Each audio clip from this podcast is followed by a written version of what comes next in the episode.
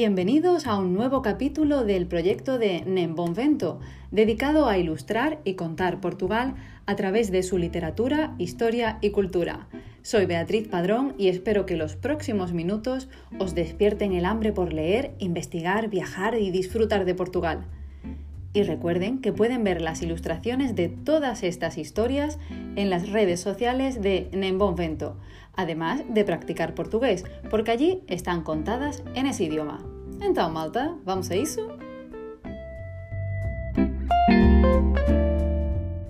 Seguro que la mayoría de los sevillanos conocen Villamanrique de la Condesa, pero no sé si todos sabrán que ese municipio tiene mucho que ver con la última reina de Portugal, que por si fuera poco era francesa. Un poco de lío, ¿no? Y si les dijera que la reina era sobrina de la famosa reina Mercedes, la de la coplilla ¿Dónde vas Alfonso XII? ¿Dónde vas triste de ti? No voy a cantar, voy a ahorrarles ese momento, pero ¿a qué es curioso? Pues vamos hoy a conocer un poco de esta última reina, doña Amelia de Orleans, que tantos veranos pasó en Sevilla y donde se refugiaba cuando había tormenta en su matrimonio.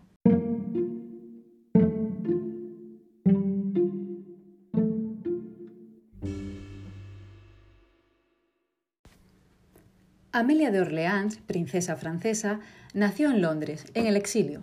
Su madre era sobrina de Isabel II de España y hermana de la famosa María de las Mercedes, la brevísima esposa de Alfonso XII. Fue su marido, Luis Felipe, quien compraría el palacio en Villamanrique y ahí donde pasó muchas de sus vacaciones de infancia doña Amelia, yendo a menudo a la ermita del Rocío y paseando por los actuales jardines del Parque de María Luisa cuando aún eran privados. El Palacio de Villamanrique sigue perteneciendo hoy en día a la ilustre familia de Orleans. De hecho, en 1916 se añadió al pueblo el nombre de La Condesa, por la Condesa de París, madre de nuestra protagonista.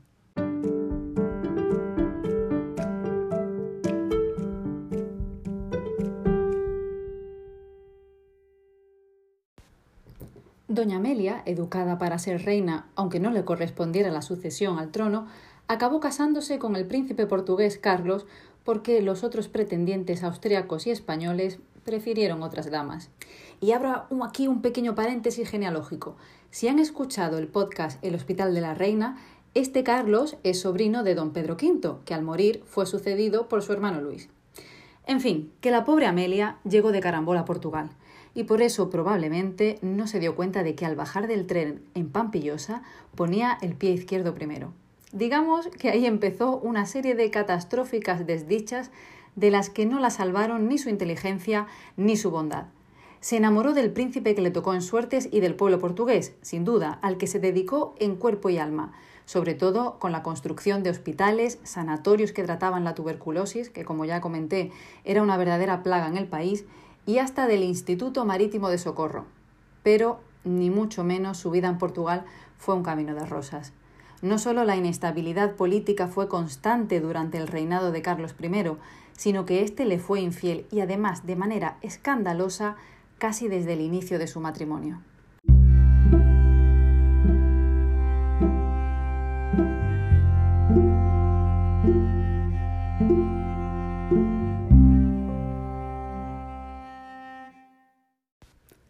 Los aires revolucionarios se llevaron por delante al rey y al heredero al trono mientras desfilaban por la Plaza del Comercio en Lisboa.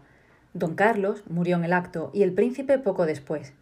La reina en su desesperación intentó ahuyentar a los asesinos blandiendo un ramo de flores. El grabado de ese momento llenó las portadas de los periódicos de toda Europa. Y doña Amelia y el jovencísimo rey don Manuel II acabarían huyendo dos años después del que había sido su país durante 24 años.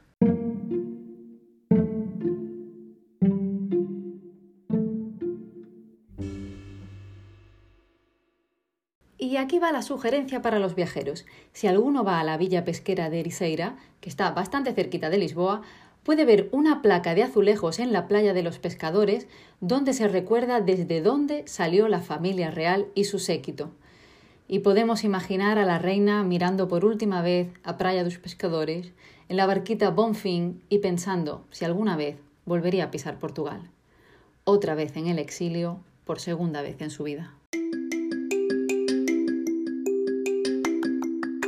Aprovecho una vez más para recordar que el mes de septiembre es el mes dedicado a la sensibilización sobre el cáncer infantil.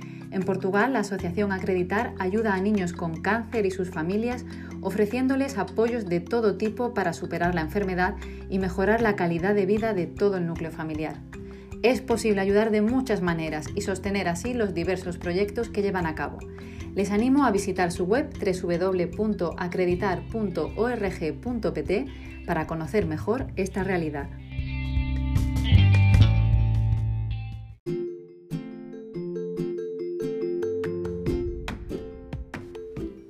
Muchas gracias por haber llegado hasta aquí y espero que hayan disfrutado de esta historia.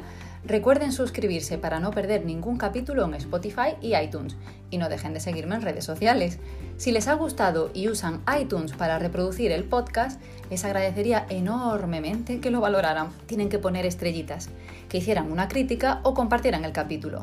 Y si quieren que hable de algún tema en particular, pueden escribirme a info.nembonvento.com contándome todas sus lusos sugerencias. Muito obrigada por estarem aí e espero que tenham gostado das histórias que esta espanhola tem para contar. Cuidem-se e até a próxima!